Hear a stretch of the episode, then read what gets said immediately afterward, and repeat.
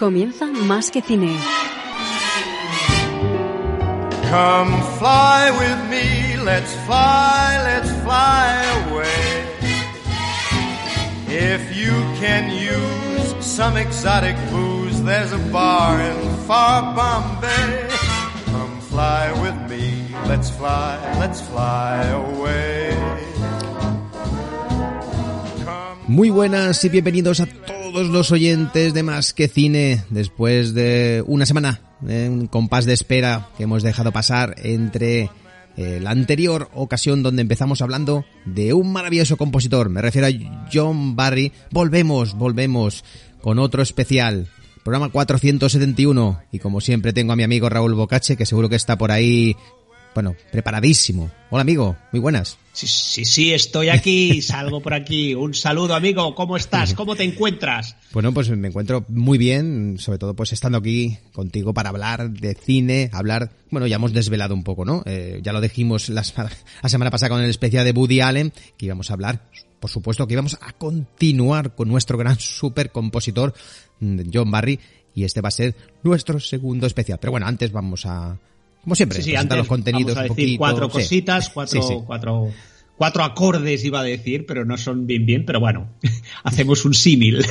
Eh, antes quiero mandar un saludo a, a todos los oyentes que nos siguen y cada vez, que cada vez son más los que empiezan a conocernos a través de las redes, tanto, tanto Twitter como Facebook, como Telegram. Eh, poniendo, como siempre, más que cine todo junto y también, como no, a través de nuestra web más que cine.radionova.cat, donde tenemos eh, muchos reportajes y tenemos mucho material variado, desde series, películas especiales y sobre todo, sobre todo, como no, estos podcasts que grabamos aquí. Por cierto, eh, hay que decirlo, os invitamos a seguirnos por Evox, Spotify, Apple Podcast, Google Podcast, Anchor y bueno, algunas más que, se me olvidan, porque es que hay tantas que no veas.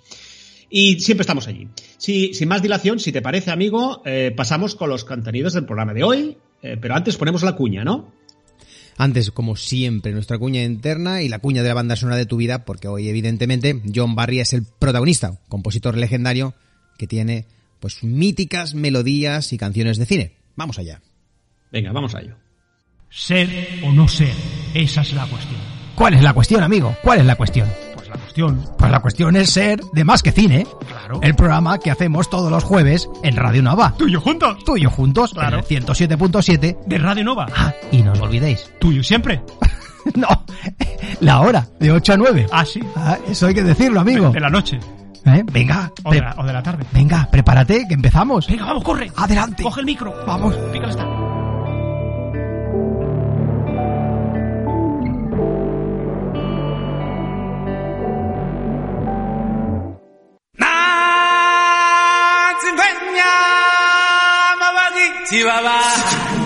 La banda sonora de tu vida.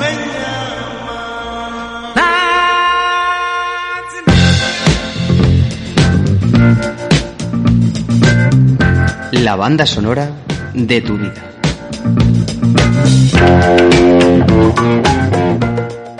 Pues sí, sí, iniciamos la banda sonora de tu vida con este segundo super especial dedicado a John Barry.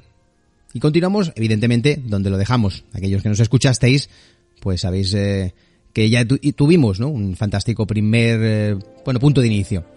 También recordar, como dijimos eh, hace dos semanas, que nuestro gran colaborador, nuevo colaborador, Ignacio Granda Ordóñez, es eh, bueno el, el podcaster de referencia dentro de la música de cine, porque es un señor que tiene su programa, Scores de Cine, que hace o sube un programa cada dos o tres días y bueno, que nos ayudará o nos presentará dos temas para terminar eh, el programa y nos recomendará, bueno, nos hablará cositas de ese compositor y por qué recomienda esos temas. Seguimos eh, donde lo dejamos. En esta ocasión estamos en el año 68, año que le llevó a John Barry a una nueva estatuilla por otra obra maestra absoluta, hoy casi olvidada por muchos. Estamos hablando de la película León en invierno, en la que, si bien en primer, la primera, la primera partitura de Nacida Libre usó una música poética y lírica, en este caso, pues recurre a una música de fuerte carga dramática y medieval, con un protagonismo de la voz humana, con fenomenales coros en latín, dado que esta gran producción de época casi lo requería. tragedia y dramatismo pues se combinan con bueno otros temas más plácidos y rutinarios logrando un equilibrio bastante interesante, perfecto, podríamos decir, para la película. La música ofrece una partitura de orquesta y coros que evoca mm, las melodías del siglo XII con formas solemnes, toques religiosos, aires eh, dramáticos y ribetes fúnebres. Vamos a escuchar el main title de la película León en invierno, Where Jungle Theaters.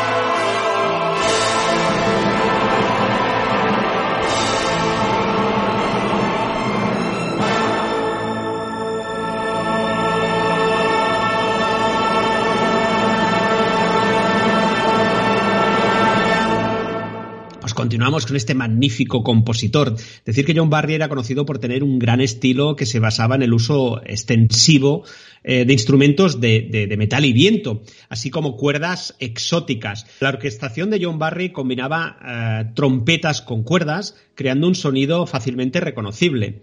Su música normalmente eh, ayudaba a realzar la respuesta del público hacia, hacia el film, hacia la película, hecho que se nota marcadamente en una de las partituras que escucharemos a continuación, eh, um, particularmente de la película Cowboy de Medianoche, una bella partitura en la que sobre todo destaca una canción titulada Everybody's Talking de Harry Nilsson, que por cierto no fue creada por el compositor. Nosotros, en cambio, pondremos, sin embargo, un tema compuesto eh, por, John Barry. A continuación, escucharemos un tema del film eh, La cita del año 1969, un drama sobre un abogado que sospecha que su mujer se dedica a la prostitución una partitura dramática con un sencillo tema que se repite y que tiene un cierto cariz de amarga desazón y que a la vez es también romántico. Y también escucharemos un tema para la película El último valle del año 1970, una película ambientada en la Edad Media, pero que en esta ocasión el compositor no recurrió a la música medieval, sino que en su mayoría era música contemporánea. Y para terminar con este bloque escucharemos un tema de la película Monte Waltz, del año 1970 con una banda sonora que gira en alrededor de cuatro temas musicales. Un tema con su versión en orquesta, otro tema de amor, uno humorístico y el cuarto tema una melodía afligida.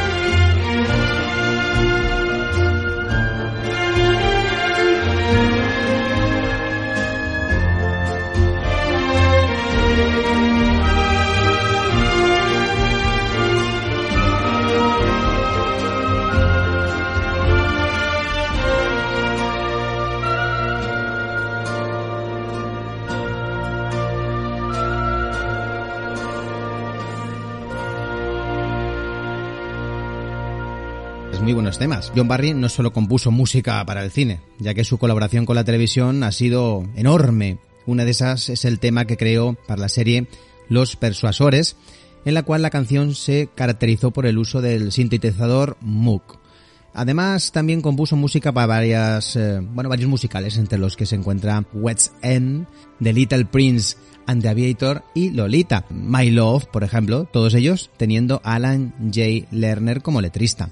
Pasamos a escuchar el siguiente bloque, en el que además del tema principal de los persuasores, escucharemos el tema de la película María, Reina de Escocia, del año 71. Barry regresa al género histórico de forma brillante y compone una melodía, una melódica partitura con un tema principal sublime y a la vez melancólico, con el lirismo bucólico de los violines y una hermosa canción llamada Vive y Muere, cantada por Vanessa Redgrave obra maestra del compositor, que consiguió sendas nominaciones al Oscar y al Globo de Oro, pero que, a pesar de la gran calidad de su música, no se hizo con ninguno de los dos. Y un tema de la partitura Walkabout, del mismo año, que cierra el trío con una radiante y hermosa partitura que realza el esplendor de las tierras de Australia con suntuosas melodías de gran elegancia.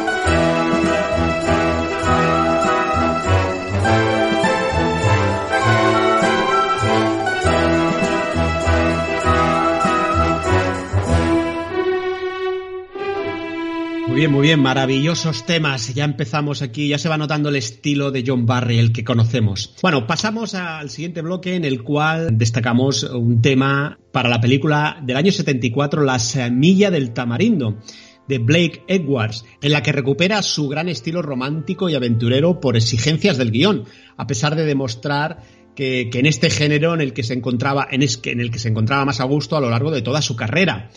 Este será el primer tema que escucharemos en el siguiente bloque. El segundo tema será de la película del año 1976 Robin y Marian de Richard Lester, en la que sustituyó a un defenestrado Michel Legrand componiendo su partitura en tan solo tres semanas. En esta película construye una partitura de un bello romanticismo, algo melancólico, también triste, pero a la vez muy original, sin necesidad de recurrir eh, e incluir sonoridades próximas a la música medieval de la época. Hay una hermosa canción que canta Edru Herbert en el film.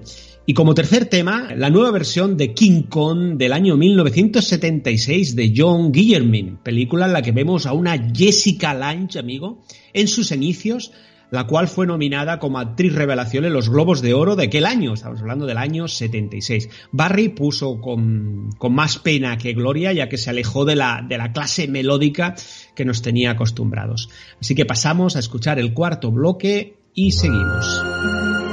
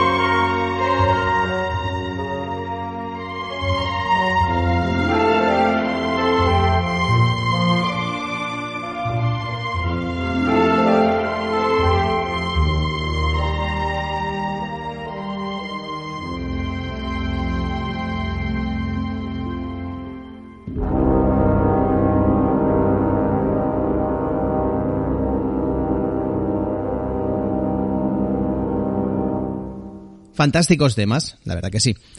Hay que decir que John Barry creaba composiciones con música pausada y muy orquestal, algo que bueno, pues eh, en aquella época era bastante propio, pero que poco a poco se va perdiendo por desgracia, bueno, y que son temas que invitan a las emociones más profundas. Él decía, y lo digo con sus palabras, de forma que lo entendamos nosotros, claro. Decía esto, que las emociones son algo más profundo que los pañuelos. Es algo que se encuentra en tu corazón y tu alma. Hay ciertos scores que compones y piensas. Dios, lo he clavado, es muy poderoso y me gusta. Es una emoción muy fuerte o más fuerte que las lágrimas. Una frase bastante compleja, ¿no? Yo no sé qué quería decir con eso, pero amigo, eh, te ha quedado muy bien. Estaba es más profundo, es más profundo que los pañuelos. Estaba inspiradísimo cuando lo dijo, imagino que en una fase creativa total. En el siguiente bloque hemos seleccionado cuatro temas, el tema de la película El trigo está verde, del año 78, una agradable creación con amables melodías y un tono romántico, el tema Hanover Strip, La calle del adiós, del año 79, una película ambientada en la Segunda Guerra Mundial con una partitura impregnada de un tono de tristeza y melancolía. También escucharemos el Mind Title de The Black Hole del año 79, con una versión de 20.000 leguas de viaje submarino intergaláctico, con una partitura electrónica con un corte épico. Y para terminar este bloque, el Mind Title, Rescaten el Titanic del año 80, una partitura bastante desconocida con la que el compositor mostró una gran energía y vitalidad.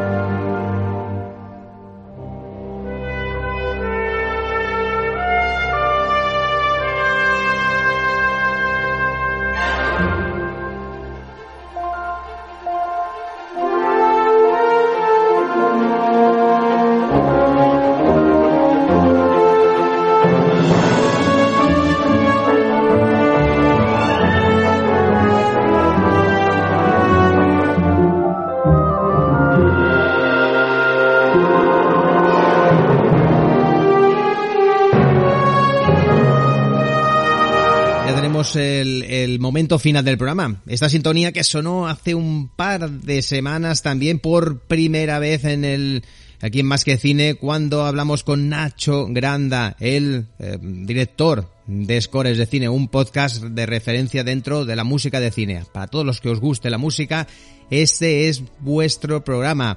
Y como no, pues lo volvemos a tener al otro lado de la línea. Muy buenas, Nacho. ¿Cómo estamos? Hola, un saludo, un abrazo. Pues aquí estamos, disfrutando de, del señor Barry, el gran Eh, compositor hola. En los Hola, favoritos, Nacho, ¿cómo ¿eh? En estamos? los, los favoritos de cine, ¿eh? que no lo he dicho. La sección, la sección de nueva que hemos inaugurado. Los favoritos de scores de cine. Una fantástica aproximación, pues que vamos a hacer con nuestro invitado especial para hablarnos de, de John Barry, que ya lo hiciste hace dos semanas con un- una fantástica doble propuesta de temas de la saga de James Bond, porque es que John Barry y James Bond, ¿no? En su primera etapa prácticamente podemos decir que es son tal para cual, ¿no? Sí, lit- literalmente, es que, Es que es como John Williams en la Guerra de las Galaxias en Indiana Jones, ¿no? No, No se puede puede disociar a Bond de Barry, es imposible. Sí, sí, imposible. De De, hecho, de 11 partituras, me parece, 11 películas fueron, ¿no? Me Sí, parece de 11. las oficiales. Sí, sí, creo que 11, sí. Eh, James Bond le debe muchísimo a la música de John Barry, muchísimo. No sé qué entrevista, creo que George Sí. Lucas, o no, George Lucas no, eh, fue Mark Hamill, dijo que la Guerra de las Galaxias se lo debe todo, a- evidentemente, a George Lucas y a John Williams. Es Claro. una afirmación muy potente. Pues yo creo que en ese sentido, el Broccoli, que es el productor, le debe gran parte del éxito a Sean Connery y a John Barry. Sí, sí, prácticamente Sí, sí. llevamos ¿qué llevamos 24 ve- películas ya. ¿Puede ser? 24 25, ahora van a hacer la Posible- 25. Posiblemente. Están a punto de, Ah, sí, de sí. estrenar la 25, que está ahí, que no, que sí, que con esto de la pandemia no sabemos muy bien cuándo se estrenará y que siempre ha tenido, evidentemente, bandas sonoras interesantísimas y sobre todo canciones que con los años, ¿no? Pues al final, con los años sí que ha sido significativa, ¿no? En, en- en algunas ceremonias porque sí que se ha llevado algunos premios, pero que no es el caso, ¿no? De estos años tan interesantes de John Barry, que bueno, a pesar de hacer Sí. obras maestras, bueno, los premios, mm, en este caso los Oscar, habrá otros otras galas que sí que se lo hayan dado, no tuvo ese, ¿no? Ese merecido premio, creo. No, no, no, no tuvo reconocimiento, no lo comentamos hace, Sí, sí. hace no, hace la semana pasada. La pasada. No tuvo el reconocimiento que se merecía, a pesar de que recibió cinco premios Oscar y uno de ellos, excepto por la canción de, Born Free, de Nacida Libre, ninguna canción de, Barry fue nominada al Oscar. Aunque curiosamente a él no le gustaba mucho, en una de las entrevistas que le hicieron, no le gustaba mucho especialmente componer canciones. Pero desde que se que le obligaba a Broccoli a componerlas, porque era, había que poner la canción tradicional en los títulos de crédito, pero que a él no le gustaba especialmente. ¿no?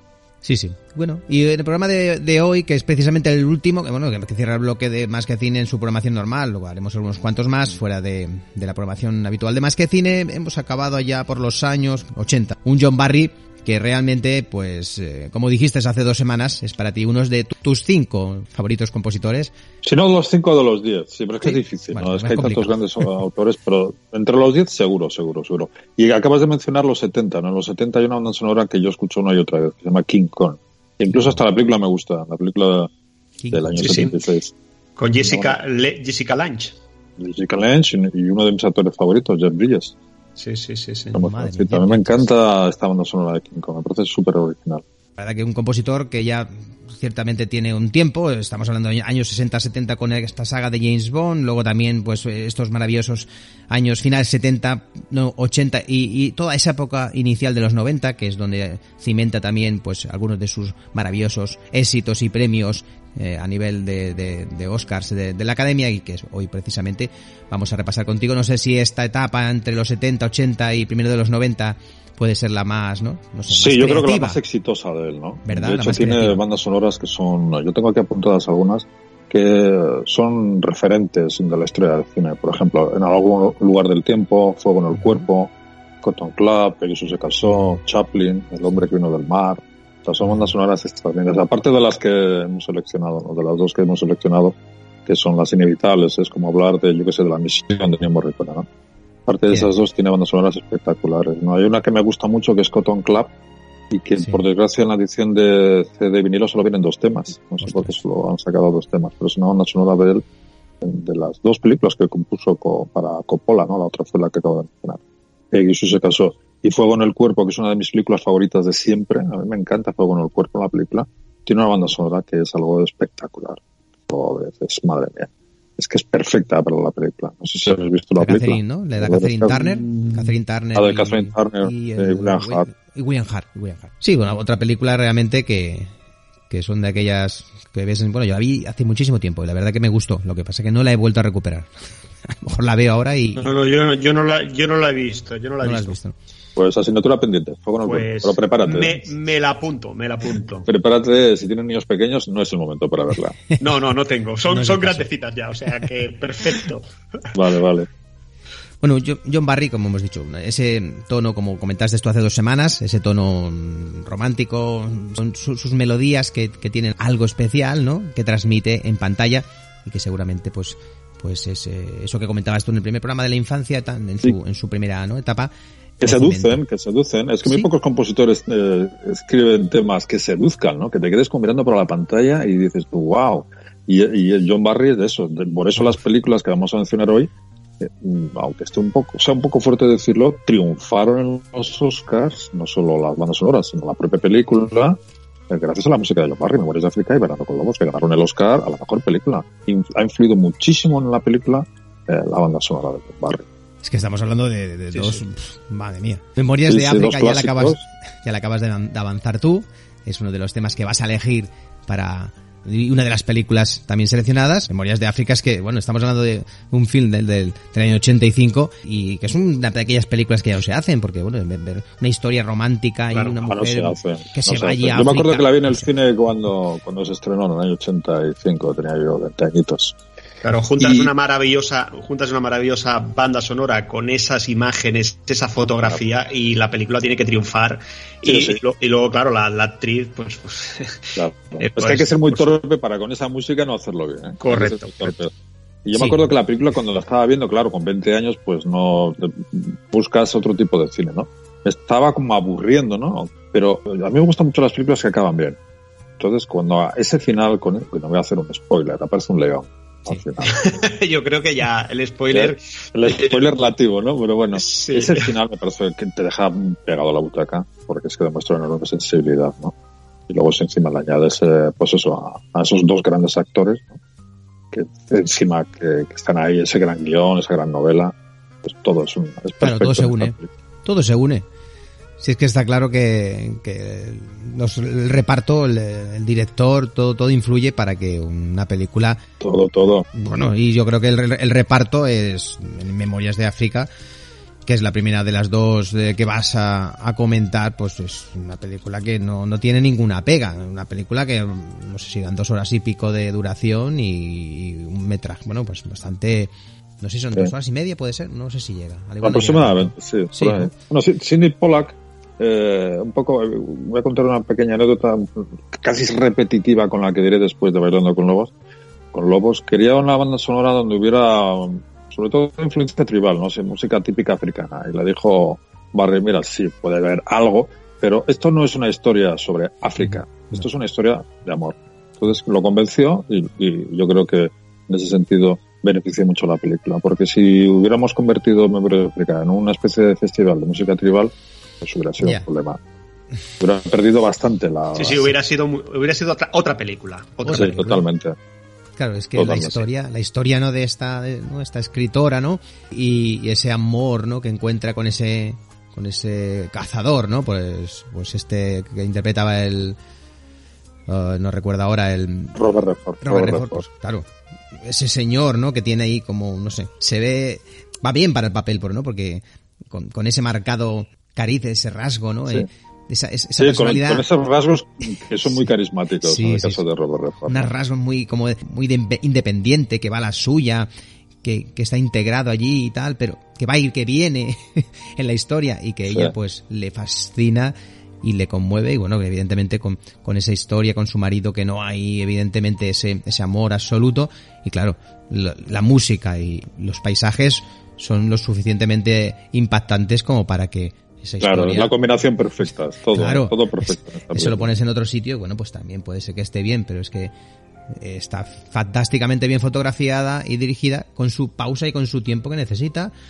ni más ni menos. No, ahora seguramente que se habría edulcorado y, y se hubiera acelerado o hubiesen metido ahí, vete tú a saber si algún thriller de fondo para No, la música es lo que dije, la música sería pues eso, pues música electrónica y, eh, estilo africano. Habrían estropeado la película, siendo claro, seguro.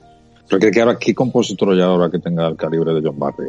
O que crea ese No. tipo de melancolía Ahora- ahora musical, no. o que, Yo no veo. que juegue con las cuerdas, no juega, no, no, no hay. yo no veo. No, actual- actualmente. actualmente creo que no. Y, Bueno, y los que hay, los clásicos, no, no los, los contrata, clásicos. no los contrata nadie, ¿no? Bueno, no, hay algunos por ahí que, porque, que están, los pobres están abandonados a la mano de Dios, como yo que sé, Bruce Broughton, John McNeil John Scott, que por, por suerte siguen con nosotros, pero que nadie los contrata, ¿no?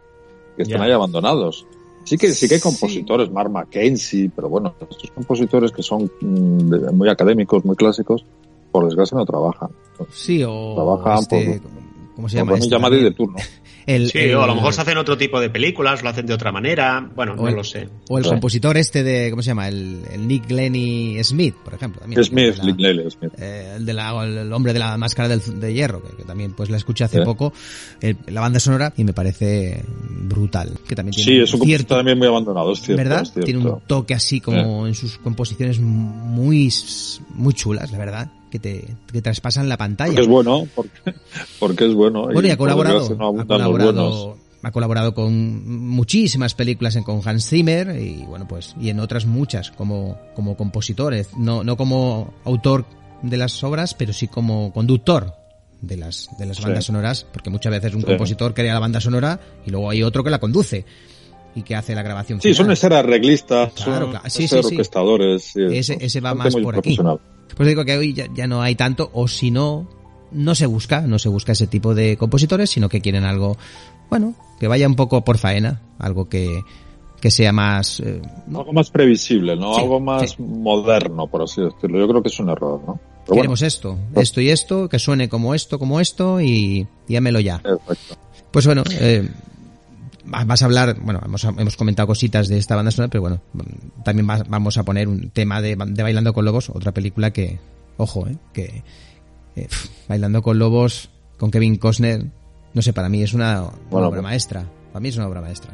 Absoluta, absoluta. Incluso la versión de cuatro horas es hasta mejor todavía. Sí, sí. No sé Es- si la habéis visto en la, Yo he visto el montaje del director. ¿no? Sí, sí, la vi hace, Sí, hace sí, sí. tiempo. Sí, La versión sí. más normal, más corta, la vi hace, hace poco, muy poco, para meses, ¿no? Y es- Pues como os comentaba en el, en el caso de Memorias de África, con Bailando con Lobos, pues fue un poco parecido. Kevin Costner eh, también quería música tribal, son películas que coinciden, música indígena, y John Barry le dijo que no, que esto no es, que esto no va de, de indios necesariamente, que es otra historia de amor, y que es la verdad, ¿no? La historia de que- amor entre él con la chica, la historia de amor él con, con, con la soledad, con los paisajes, ¿no? Sí, sí, es curioso, ¿eh? En, en Sí, las sí. dos, en las dos bandas sonoras le dijo una cosa parecida a sus directores y los dos ganaron el mejor Oscar y, y además buen- buenísimas películas. Es curioso. claro, caso, Pues, no, le es que tenía caso. razón, es que él, él ve la película, se siente de y claro, tiene ese espíritu Barry, ¿no? Dice, Oye, sí, yo sí. soy Barry y yo quiero esto. Pero es que los convence porque, porque es convincente la, lo que piensa, ¿no? También es cierto que, que Kevin Costner tenía en mente a Basil Poleduris, ¿no? Quería un, co- un compositor Mm. más, eh, más, eh, digamos, Más más, es un- tradicionalmente norteamericano, más al estilo americana. Hmm. Pero Barry no es no, ni, ni Basil Poleduris, ni Albert Bernstein, ni Bruce Broughton, ¿no? Entonces no va a componer una música tradicionalmente americana, o sea, un western clásico, ¿no? Y aunque tuvo que ceder en una escena, eh, que es la escena de la casa, la caza, perdón, la caza del búfalo, ¿no?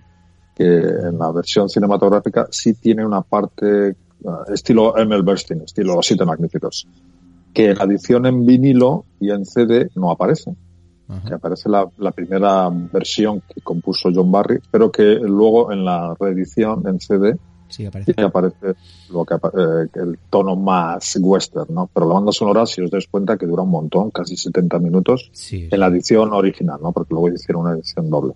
Eh, tiene muy poco estilo americana, tiene muy poco estilo Jerome Moros o Summer Bernstein, ¿no? Muy sí, poquito. sí. Es todo John Barry. Y, y aunque parece que lo escuchamos y no parece que estemos viendo un western, da igual, es que nos quedemos eh, clavados a la butaca viendo esas imágenes tan maravillosas con esa música eh, pues inmortal y normal Sí, sí, que se lleve los.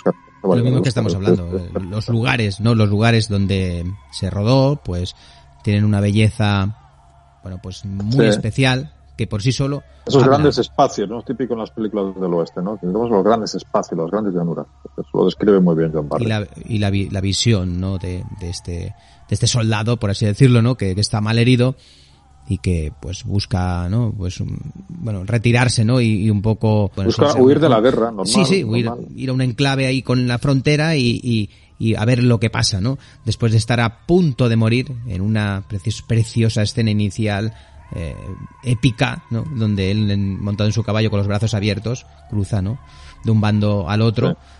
Y, y, bueno pues ahí le empiezan a disparar. Y es cuando aprovechan no pues pues para para arremeter no contra los del sur. Y bueno pues ahí hay un momento mm, realmente una música explota y es dice eh, aquí vamos a tener una película soberbia con un protagonista con mucha personalidad y nos va a contar la historia de este señor no de su vida de, de cómo cambia todo cuando tiene un momento que está a punto de morir prácticamente, literalmente, la pierna destrozada y, y encima se lanza ahí a, a que le disparen, es decir, no esperaban otra Es, cosa que es la un libra. inicio muy espectacular porque es la escena, de una- el protagonista se va a suicidar, ¿no? Entonces eso es muy llamativo, ¿no? Es espectacular, yo creo que ahí ya me atrapa Sí. la película. Sí, bueno, y que por fin ya los indios, aunque el cine norteamericano a partir de los 70, 60, 70 empieza a respetarlos, ¿no? Por fin los indios son tratados como tienen que ser tratados en las películas americanas, no como Sí, en sí, las películas Algo complicado, algo complicado porque ahí tuvo que ir a reservas a- y además muchas de esas reservas esa gente ya no no hablaba el, el idioma, ¿no? Que, que el propio Kevin Costner pedía que recuperasen para poder hacer la película con su idioma original. Lo habían olvidado. Que, que la película, curiosamente, gran parte de ella está subtitulada y no importa, ¿no? Bueno, a mí Sí, no me sí. importan las películas subtituladas en ningún momento, ¿no? Pero a la- en España, por desgracia, el Sí. subtitulado no es muy respetado, ¿no? Tenemos mala costumbre. Muy triste Sí. porque claro, ahí se ve muy bien. El señor, Como- el señor Franco nos acostumbró mal. Don ¿Qué vamos, qué vamos a hacerle? Pues está muy bien. Bueno, porque- en, porque- en otros países de Europa también, Sí. en Alemania, Italia, Francia, por desgracia el subtitulado está ahí, que está muy bien tener películas subtituladas, pero bueno, que Bueno, ahora, ahora podemos disfrutarlas en subtítulos, con subtítulos en cualquier versión de las que En podemos cualquier- encontrar. En plataforma, Pues eso pero está, está muy bien la introducción de, de el idioma original, intentando, como se intentó, con una persona que, que todavía conocía el idioma, ¿vale? Eh, y que intentó nuevamente enseñar a estos indios a, s- a- a recuperar su idioma original y a, y a valorarlo. Y entonces, claro, esto, esto creó como una comunidad entre el director y esta comunidad de indios que realmente, bueno, fue fantástico y que, y que cambió, como tú dices, un poco también esa manera de ver a los indios. Que, Sí, yo creo que incluso le rindieron honores, ¿no? Años después, Sí, ¿no? Lo sí, nombraron sí. algo, no me recuerdo sí. nombraron. lo- Le pusieron su nombre, ¿no? Ponen los indios a- a- que cambian el nombre y, y- y te lo ponen según, según tus habilidades, ¿no? Los indios les ponen sobrenombre, ¿no? A cada, a cada persona según sus capacidades o, o habilidades, ¿no? Y, Sí. y, y a él también lo, lo incluyeron dentro ¿no? de su grupo porque y la película lo refleja muy bien. Es decir, todo ese tránsito lo refleja bien y no escatima, ¿no? Es decir, en, en minutos darle ese espacio para primero cuando se acercan los indios con el café, para que si quieren, ¿sabes? Para que se sientan atraídos un poco por él y, y no lo vean como un enemigo, como, como lo que suelen, suele pasar. Los indios, evidentemente, después de ser maltratados y asediados, ¿no? Y, y invadidos, pues, bueno, prácticamente eh, era claro que ver a un americano allí, un soldado, pues era, era un insulto. Y, y la verdad que es una bonita historia. Claro, son bellas historias que si se tratan con delicadeza y con tiempo, y encima es- está rodada fantásticamente. Bueno, luego la escena maravillosa de los búfalos, eso ya no, no te digo nada. Qué escena, impresionante. Esto es difícil de rodar, no, Y, lo siguiente, entonces esto lo rodas ahora y no se puede rodar. Eso es cine, eso es cine. Una única toma, Claro. una única toma, porque no había más opciones de hacer. Y, y bueno, y ojo que no se cayeron de los caballos y, y evidentemente todos los animales sin tocarlos, porque claro, si hay alguno que matan es, es un, no, de estos biomecánicos, estos que crearon para, para la ocasión, pero claro que Estamos hablando de una estampida de búfalos. Esto... Sí, y, esa- y esas escenas que hay que ver en un cine. Yo la vi en un cine en Oviedo en el año 90 y Sí. impresiona, ¿eh? Una- de, esas, de esos cines de pantalla enorme Sí. con ese sonido estéreo que en aquella época era una novedad. Hoy en día no, por Sí, sí. Y, y te quedas alucinado porque ahí lo que importa es la música, pero también los efectos de, de sonido. Esa escena es, Una es, escena- yo creo que la más importante de la película en el sentido de Sí, sin lugar a como dudas. pe- como escena de acción, como este- justo en el medio, justo en el medio, porque él ya se están trasladando como tienen que hacer, pues bueno, para no para buscar la, la manada de, de búfalos para poder evidentemente subsistir, porque bueno, si cazaban 20 o 30 animales, pues bueno, pues esto le daba el alimento y el sustento para, para toda la temporada. Era- Sí, sí, y para aparte todo el lo hacían lo hacían con todo el respeto, eh, como hacen los indios, ¿no? Pa- con el medio ambiente y evidentemente para vivir. Claro. ¿no? Ni más ni menos, los que necesitaban, justos y Bueno, como hacen hoy en día los buenos pescadores, que Claro. pescan, pero dejan, dejan sus periodos para que puedan eh, bueno, reproducirse de nuevo los peces, ¿no? Pues los indios hacían lo mismo. y está muy bien, está muy bien contado, muy bien explicado. Y, y cuando se encuentran me imag- aquella manada, algún algunos animales muertos, pues imagina un poco la situación ¿no? de los indios viendo que lo que han hecho con los pobres animales, ¿no? Cuando la- el Es que en esta película los blancos son los malos. Sí, sí, sí, el sí, hombre sí, blanco arrasa. Arrasa con todo y lo, y lo muestran, pero bueno, no, no se ceban ni, ni. Bueno, es que hay escenas, la verdad que esa película, la verdad que lo- los blancos salen mal parados en todos los sentidos. Pero bueno, es lo, es lo que, es lo que hay. Una historia realmente conmovedora, como dices, cuatro horas prácticamente, con un score pues larguísimo, pero bueno, es que es fantástico. él dice que era que fue el score que, que más le costó y el más largo de su carrera, más de 100 minutos de música. Es buenísimo, es que, es que, es que, es que no hay, no hay momento musical que, No falla nada. Nada, Exacto, no nada. falla nada. Banda- Todos los temas están bien. Sí. Hay muchas bandas sonoras que están bien, pero que algún tema dice, "Buah, esto aquí sobra. Pero no, en esta no sobra nada. Está todo perfecto. pues Sí, o, son muy repetitivos, o, pero bueno, aquí hay mucha variedad. Pues qué dos, qué dos temas vamos a, o nos vas a recomendar, Nacho, Bueno, para pues despedir el eh, programa de hoy. cronológicamente elegí de Morris de África, me podría, podría haber elegido evidentemente el de los títulos iniciales o finales, pero me he decantado por el de Volando sobre África, Flying over África, que es otra, quizás la escena más carismática de la película, ese vuelo en avión por, por África, me parece Claro. espectacular esa sonora y ese tema en particular. Y en el caso de Bailando con Lobos, pues hay muchos temas, ¿no?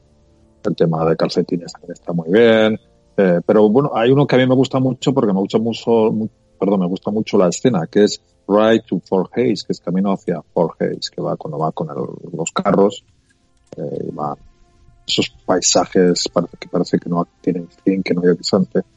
Pues ahí la música de John Barry, pues eh, eh, es, es casi como un matrimonio perfecto con las imágenes. Ride to Fort Hayes y Flying Over Africa, los dos temas que he seleccionado. Estas dos maravillosas películas y bandas sonoras. Pues nosotros vamos a despedirnos contigo con tu sección Los favoritos de Scores de Cine y como hemos dicho al principio, recomendamos tu programa Scores de Cine que es fantástico, una aproximación maravillosa a la Muchísimas música de cine. Ha sido un placer tenerte aquí en este, en este especial. El placer es mío y bueno, nos vemos cuando Sí, sí. queráis. Por Seguiremos, seguiremos Sí, con más especiales, ¿eh? Lo dejamos aquí, hasta todos los oyentes del programa. Os emplazamos a la semana que viene, ya nos quedan un par de semanitas, poco más, y, y acabamos la temporada más que cine. Y espero que os haya gustado este especial de John Barry. Nos escuchamos de aquí a siete días. Hasta la semana que viene. Saludos. Un saludo, Adiós, un abrazo. abrazo.